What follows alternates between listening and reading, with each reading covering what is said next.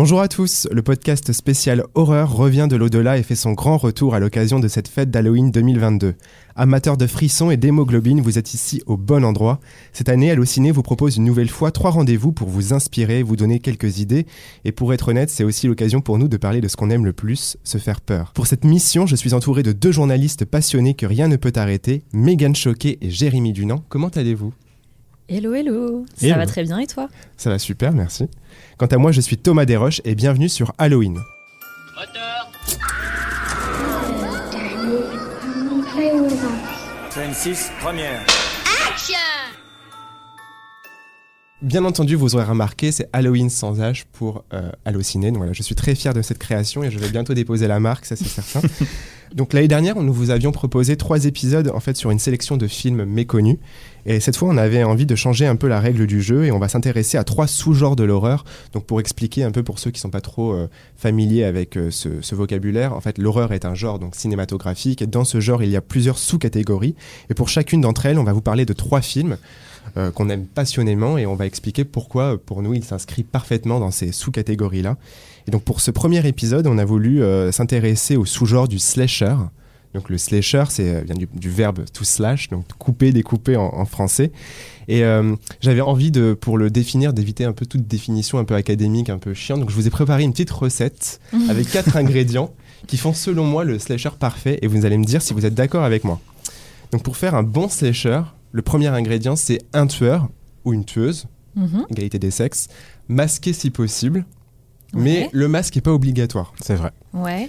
Le deuxième ingrédient, c'est euh, une liste de victimes, souvent des adolescents, Mhm. mais quand même dans le sécheur, il, y a- il peut y avoir des adultes. Donc voilà. Le troisième ingrédient, on n'en parle pas souvent, mais en fait, c'est quand même une histoire qui est racontée à travers le point de vue des victimes et des cibles.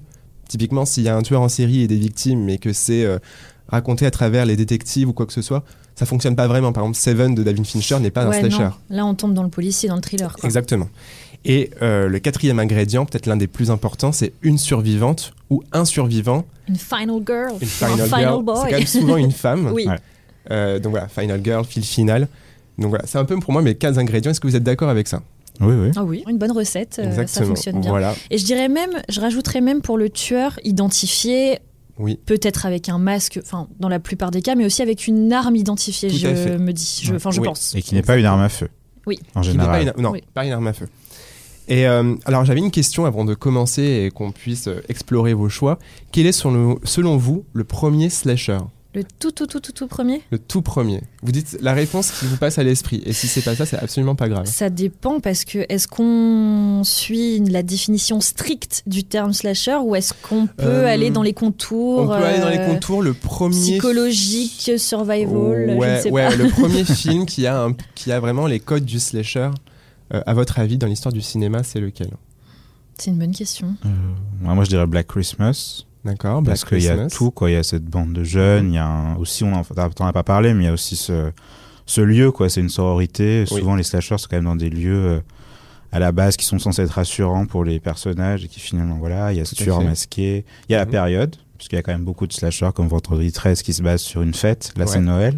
Exactement. Donc, moi, je dirais ça. Mais, Black euh, Christmas, donc 1974. Ouais. Euh, J'ai envie de dire un film de la même année et euh, c'est le film que j'ai choisi et qui pour moi euh, distille un petit peu les codes qui feront euh, ce qu'est le- un slasher par la suite. C'est Massacre à la tronçonneuse D'accord. De Toby Hooper. de Toby Hooper, ouais, qui est sorti aussi en 1974. Oui, tout à fait. Alors, en fait, il y a un film qui a été fait il y a bien, bien, bien avant, qui utilise vraiment les codes du slasher en premier. Donc, on parle souvent de, de Psychose, d'Alfred Hitchcock ou Le Voyeur de Michael Powell, qui sont tous les deux sortis en 1960. Mais il y a un film qui s'appelle 13 femmes, 13 Women, qui est sorti en 1932 et qui a été réalisé par Georges Archambault, donc c'est un réalisateur franco-américain. C'est drôle parce que ça ressemble un peu à Black Christmas. En fait, c'est l'histoire d'une sororité et c'est des jeunes filles et qui en fait euh, mettent à l'écart une des élèves de l'école parce qu'elle est euh, d'origine indienne et en fait euh, cette jeune fille va se venger en fait sur ce groupe de filles qui l'a mis de côté. Et donc c'est un film voilà qui utilise les premiers codes du slasher. Donc il y a l'antagoniste qui est cette ce jeune femme, il y a le groupe, les victimes, et on retrouve vraiment tous les, premiers codes. Et donc c'est un film qui est pas très connu, c'est vrai, mais j'ai une anecdote un peu sympa sur ce film, Mhm. c'est que c'est le seul film de l'actrice Peg Whistle. Et si vous la connaissez pas, c'est euh, l'actrice qui s'est suicidée du haut du panneau de Hollywood. Donc euh. Ryan Murphy en parle dans la série Ouais. Hollywood.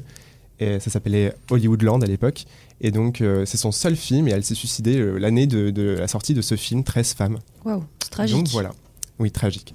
Euh, le film est d'ailleurs euh, est disponible sur Prime Video. Vous pouvez. euh, Ah, ouais, ah, il, faut le, ça- il faut le louer. Ça rentre directement dans la liste. voilà, il faut le louer. Mais, euh, mais euh, en tout cas, voilà, si vous êtes intéressé, c'est un film qui dure 1h05, 1h10. Donc c'est un film de 1932. Et voilà, c'est considéré comme le premier slasher, en tout cas celui-là qui, qui a les codes du slasher. D'accord, on se couchera moins bête ce soir. oui, Bah voilà, merci On est là pour ça. hein. Donc, Après, je pense que ça, enfin, c'est peut-être le, le côté très théorique et cadré bien euh, sûr. de- du, du genre. Chacun a ses premiers contacts avec euh, le genre de l'horreur et avec euh, les sous-genres euh, dont Mm. on va parler dans, dans, dans les podcasts. Donc, euh, C'est intéressant de préciser que rien n'est tout noir ou tout blanc en fait. c'est pas gravé dans le films- marbre. ouais. Voilà, il y a des films qui sont un peu hybrides. Et d'ailleurs, c'est un peu le film que tu as choisi, Oui. Megan. Donc, est-ce que tu peux nous dire quel est le slasher que tu as choisi? Ben, moi, j'ai choisi Massacre à la tronçonneuse. Le chef-d'œuvre de l'horreur et de l'épouvante, Massacre à la tronçonneuse. Selon certains, n'est pas un slasher, selon d'autres, en est un. Mhm. Euh, moi, je pense que c'est un film hybride, comme tu disais. Pour moi, c'est un slasher et un survival. C'est euh, c'est un film qui, pour moi, voilà, c'est ce que je disais tout à l'heure, c'est que ça distille un petit peu tous les codes qui feront euh, ce qu'est un slasher, tout ce qu'on verra par la suite et qui ont un peu bercé nos, nos adolescences. Euh, Je, pense à Scream, Souviens-toi l'été dernier, voilà, tous ces, tous ces films-là. Massacre à la tronçonneuse pour celles et ceux qui ne sauraient pas de quoi ça parle. Très simplement, c'est ça suit un groupe euh, d'ados. On retrouve les ados, hein, n'est-ce pas. Euh, Un groupe d'ados ou de jeunes adultes, Ouais. voilà, euh, qui en fait partent en, en road trip, en caravane pour trouver une propriété abandonnée. et en fait, bah, ils vont tomber sur une famille un peu d'ago, euh, une famille euh, de cannibales, euh, voilà, une famille qui était employée avant dans un abattoir et qui euh, bah, continue de perpétuer ce, ce travail euh, après avoir été euh, viré pour raisons économiques dans un petit bled dans le Texas. Et donc voilà, ils se font bah, choper les uns après les autres. hein. donc il y a une liste de victimes. Et puis évidemment, il y a un tueur Bah oui, iconique, Leatherface. Leatherface. Euh, qui donc se met euh, une, euh, une sorte de masque. euh, c'est ce- ce- son, sa routine beauté. euh, c'est Un masque spécial. Un masque spécial, voilà, en, en- en cuir, donc en peau de, en peau d'humain, quoi, en peau de, en peau de, en peau, du- en peau humaine. Et il a son arme iconique qui est dans le titre, la La tronçonneuse. Et il y a une final girl, Eh oui. euh, donc euh, qui s'appelle Sally. Euh, donc euh, voilà, on- pour moi, il y a tous les ingrédients Mm. du, quasiment tous les ingrédients du slasher. Alors évidemment, après, c'est aussi un survival parce que bah, on- ils se font tous courser euh, par par Leatherface et le but, bah forcément, c'est de survivre et on a quand même une survivante à la fin. Donc pour Mm. moi, ça remplit Mais quand même toutes les totalement. cases. Euh, du slasher.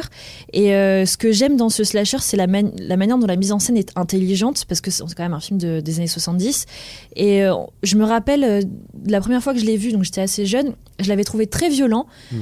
très très violent parce que on est vraiment en immersion la caméra elle bouge tout le temps il y a des gros plans la la, la final girl, euh, l'héroïne, euh, elle hurle tout le temps, ses cris, c'est très perçant, on est vraiment à fond dans, dans sa terreur, dans sa souffrance. Euh, et puis il y a des, mo- des, des moments où on voit les victimes, euh, comment elles sont euh, accrochées ou euh, découpées, voilà. Mhm. Mais en- finalement, avec le recul, on se rend compte qu'on voit pas tant de choses que ça. Non. Il y a du sang, il y a, il y a des morts assez atroces, mais c'est pas tant euh, montré que ça, c'est très suggéré, donc du coup c'est l'imagination qui joue, et en fait avec la manière dont la caméra euh, est posée, suit l'action, et le bruit, le bruit de, le bruit de la, de, la, de la tronçonneuse, le bruit des cris, le bruit des os, le bruit des, des, des corps, etc., euh, ça crée une ambiance, et ça crée un film d'horreur qui, qui est très très bon, enfin je trouve. Euh, pour moi, je pense que c'est un film à montrer à à tous ceux qui voudraient se lancer dans le dans l'horreur. Euh, en, en fait, j'ai l'impression que ce film c'est un peu un rite de passage en fait. Ah non, comme, beau- comme beaucoup de slashers hein, finalement, comme beaucoup de slashers. Mhm. Mais c'est un peu un rite de passage et euh, et bon après, euh, faut pas trop le voir euh, trop jeune non plus, mais mais euh, mais oui, je vois un peu ça comme un rite de passage euh, bah, pour les premiers Halloween qu'on se fait entre potes. Voilà, c'est vraiment un film un film culte. Et donc, voilà, peut-être qu'il y en a pas mal qui seront pas d'accord avec moi, mais j'ai quand même l'impression qu'il remplit pas mal de cases du slasher et, Et en tout cas, c'est une bonne introduction à ce genre-là. Et ça peut après ensuite aller vers ce qu'on appelle vraiment du slasher de manière plus classique. euh, euh, donc voilà. Non, mais en fait, ce qui est sûr, c'est que les suites après, ça rentre totalement dans le slasher. Donc, de toute façon, euh, Oui, je vois pas oui, comment le ça, premier oui. ne peut pas être un slasher si. euh, Oui, en plus, c'est transformé après en franchise. Il y a des Mais oui. préquels, il y a des séquelles, euh, il y a des, on suit sur la famille, d'autres victimes, etc. Donc, comme beaucoup d'autres slashers comme euh, Halloween, Les Griffes de la Nuit, euh, Scream, voilà, ça devient des grosses Mm. franchises. Oui, j'ai quand même envie de dire que euh, Massacre à la tronçonneuse est un slasher. Et moi, ce qui m'avait beaucoup euh, effrayé quand je l'avais vu la première fois, c'est que ça avait été vendu comme un film inspiré de faits réels. Et Oui. déjà, le carton de début Oui. euh, nous fait croire que c'est un film inspiré d'une histoire vraie. Alors c'est pas le cas, même si ça s'inspire de d'un tueur en série, Ed Kane. ouais. Ed Kane, ouais, qui avait aussi inspiré le Silence des agneaux Ouais, et, et Psychose, Psychose, ouais. Exactement. Le film en lui-même, euh, ses ingrédients, le marketing qui a été fait autour de ce film et euh, les souvenirs qu'il procure en font pour moi un bon slash, bon slasher. Donc euh, voilà, Le slasher parfait. oui. Donc, Jérémy, je me tourne vers toi. Je pense savoir une idée de ce que tu as choisi. Quel slasher as-tu sélectionné? J'ai évidemment choisi Scream, dont je parle, je crois, à longueur d'année. Tous les jours. pas Quelle surprise C'est quoi ce bruit Du popcorn qui grille. Moi j'en mange qu'au cinéma. Bah justement, j'allais regarder une cassette. Ah oui, laquelle? Oh, je sais pas encore, sans doute un film d'horreur. Vous aimez les films qui font peur? Ah ah, Je ne sais toujours pas votre nom. ça vous avancera à quoi de le connaître? J'aime bien savoir qui je regarde. Qui est déjà un film très important pour moi, on s'en fout un peu, mais voilà, qui, Non. Bah représente s'en beaucoup de choses, enfin, qui a un peu changé ma vie, voilà. Puis qui est un peu, je trouve, le symbole de toute cette époque. Enfin, moi, j'ai grandi avec tous ces Mhm. slashers des années fin 90, début 2000. Enfin, souviens-toi, l'été dernier, Urban Legend, euh, c'est toute ma vie. Euh, Et voilà, bah, Scream, c'est vraiment le film qui a relancé les, les slashers, en fait, qui est donc le premier néo-slasher. Mm, Tout à fait. puisqu'en fait il y a eu une grosse chute dans les années 90 enfin Mm. c'est un peu l'année où on avait toutes les suites euh, très nulles d'Halloween enfin Halloween Ouais. 4 5 6 Ah enfin, non oui. 5 et 6 surtout Tous les euh, directs euh, tout télé Ouais, ou euh, un peu la VHS. ça. ouais, euh, donc il fallait que il fallait faire quelque chose donc merci Kevin Williamson et Wes Craven qui ont qui ont fait ce film génial qui est bah, que je trouve assez parfait en fait bon, déjà pour euh, sa scène d'ouverture avec Drew Barrymore si vous l'avez pas vu il faut voilà il faut voir cette scène qui s'inspire donc en grande partie de Terreur sur la ligne un Ouais. film des années so- 79 je crois un truc euh, Fin 70. Ouais. Et voilà, enfin donc euh, pour peut-être pitcher le film, donc c'est un, c'est une pareil, c'est une bande d'ados dans une petite ville, euh, voilà, Wood- Woodsboro. Et en fait, donc euh, le tueur passe des passe des coups de fil. Voilà, enfin il leur fait peur par téléphone et après il les tue à coups de couteau, de manière parfois assez sanglante. et ce qui est génial avec ce film, c'est qu'en fait le film a été marketé avec Drew Barrymore sur l'affiche, donc tout le monde pensait qu'elle allait être l'héroïne et elle devait au départ jouer Sydney. Finalement, elle a joué Casey. Et en fait, voilà, donc elle meurt dans la première scène, et ça, on s'y attendait pas du tout parce qu'elle était sur les affiches, et c'était déjà assez fou. Ouais. Et cette scène est géniale, enfin, elle doit durer, je sais pas, 10 minutes, je pense. 13, je 13 crois. minutes. Ouais. Et enfin, Ouais, voilà. c'est une des plus grandes scènes d'ouverture du cinéma pour Ah moi. bah, vraiment. Ouais. Ils ont un peu refait ce qu'ils avaient fait pour Psychose avec Janet Lee, où- Ouais. qui était la, la star la plus connue du film. Vrai. Et donc là, ils avaient refait ça. Et en plus, Scream reprend tous les ingrédients qu'on avait parlé. Mais là, Megan parlait de, de l'arme. Donc il y a une arme, il y a Ouais. un masque Une bande d'ados. euh, et une Final Girl. Mm. et Et oui, pas n'importe laquelle. Et en plus, qu'est-ce enfin, c'est ce que j'adore avec cette franchise, c'est qu'elle a un peu renversé le, le paradigme. En général, c'est le tueur masqué qui revient. Là aussi, mais c'est toujours quelqu'un de différent sous, sous le masque. Oui. Et là, c'est la Final Girl qui revient à chaque fois, ce qui est assez rare finalement, à part Laurie Strode et qui est pas dans tous les films en plus. Mm. Même si, voilà, Sydney ne sera pas dans Scream 6 et on en est très. Mais euh, on n'en sait rien. n'en sait rien. Je sais que vous êtes à fond dans vos théories sur Scream 6 et tout, et euh, j'a- j'adore vous écouter parler de ça, euh, parce que vous avez vraiment énormément d'imagination et déjà des scripts euh, limite clés en main dans vos têtes. Euh, mais moi, je me dis que ça peut être une surprise quand même. Voilà, je fais une petite aparté, pardon, une petite parenthèse. Euh, je pense qu'elle peut arriver par surprise dans Scream 6. J'aimerais y croire, mais elle bitch quand même beaucoup sur Paramount. hein. Donc, à part s'ils se sont mis d'accord en mode blague. Mais bref, c'est une autre histoire. Et euh, non, après, ce qui est génial aussi dans le film, c'est que c'est un film méta, ce qu'on n'avait pas vu avant. Enfin, voilà. Puisqu'en fait, le film joue sur tous les codes de l'horreur. Enfin, en fait, euh, les personnages sont conscients des codes de l'horreur. Le film énonce ses codes pour jouer avec le spectateur, qui s'amuse aussi, voilà, de tout ce qui se passe. Donc ça, c'est assez génial. Il y a plein de références, enfin, à Halloween. Je regarde Halloween dans le film, mais il y a plein de références euh, à plein de films d'horreur. Et non, je sais pas, je trouve ce film assez, assez parfait. Et il a lancé aussi une franchise géniale que Génial. j'adore. Ce qui est quand même l'une des franchises horrifiques les plus solides. Enfin, Oui. je veux dire. euh, Et plus cohérente, je les dirais. plus ouais. cohérentes, oui, peut-être. Après, évidemment, on a tous euh, des, des épisodes qu'on aime le moins. Mais contrairement à Freddy, Halloween, etc., c'est quand même assez constant Oui. dans la Il qualité. n'y a hein. pas de raté. Moi, j'aime Il moins le de 3. Je sais qu'on n'est pas d'accord là-dessus, Thomas. J'aime moins le 3, Ouais, mais moi, j'adore le 3. il n'y a, pas- il y a pas de raté, ouais, c'est vrai. Mais euh, après, enfin, on parle de Scream, mais on est obligé aussi de parler d'Halloween. Oui, bah oui. Les deux sont quand même étroitement liés. Euh, si Halloween n'avait pas existé, je pense que. Scream n'existerait pas. Euh, D'ailleurs, on en parle souvent dans, le, dans Scream et on voit les images d'Halloween Ouais. dans, dans Scream. Si vous deviez faire un choix, euh, je vous le demande à, à tous les deux, entre Halloween et Scream, lequel choisiriez-vous? Scream.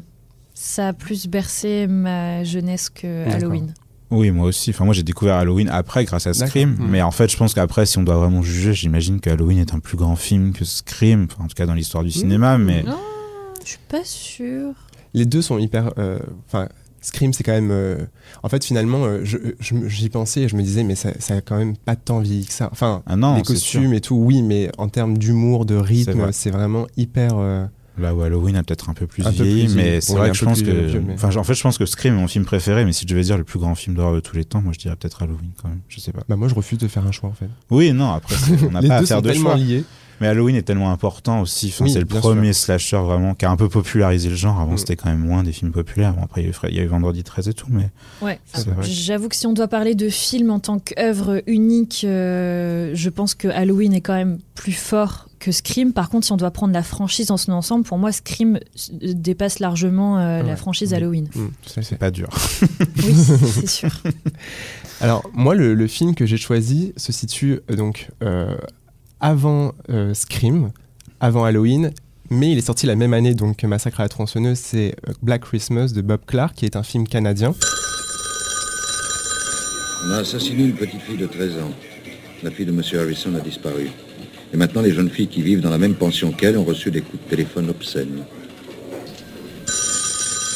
Euh, donc voilà, les slashers ne sont pas forcément des films américains. Et en plus, je pense même que d'une certaine manière, le film Black Christmas de Bob Clark a un peu inspiré aussi Halloween. Donc c'est vraiment en fait euh, une sorte de chaîne. euh, L'un inspire l'autre. Le film commence avec une caméra subjective, donc le regard du tueur, exactement comme dans le, le début d'Halloween. Et euh, Black Christmas, c'est à la fois un film parfait pour Halloween, aussi un film parfait pour Noël. bon, faut avoir des goûts spéciaux pour Noël. c'est- À voir en famille, ça peut être sympa. Mais euh, pour moi, c'est un film vraiment euh, magnifique, génial. Je le trouve vraiment terriblement effrayant parce que c'est assez simple finalement. Donc, pour vous expliquer, c'est une sororité américaine. Donc, ça, c'est très américain, les sororités. Euh, et donc, ils sont dans une maison et euh, voilà, il y a un tueur qui s'appelle Billy, dont on ne voit pas le visage. Donc, ça aussi, c'est très intéressant. Et qui va débarquer dans la maison et qui va en fait s'en prendre à toute cette communauté de femmes euh, donc il y a des élèves de, l'université, mais il y a aussi euh, comment on dit, les chaperones, un peu celles qui s'occupent d'elles. Et c'est un film qui est vraiment euh, très très effrayant. ce qu'il est finalement très, très simple, en fait, il n'y a pas trop d'effusion de sang, il n'y a pas de- d'effets complètement farfelus, je ne sais même pas s'il y a un jumpscare, mais rien que le, coup de téléphone, donc il y a un coup de téléphone aussi dans ce film, donc c'est le tueur qui appelle les filles dans la maison et qui...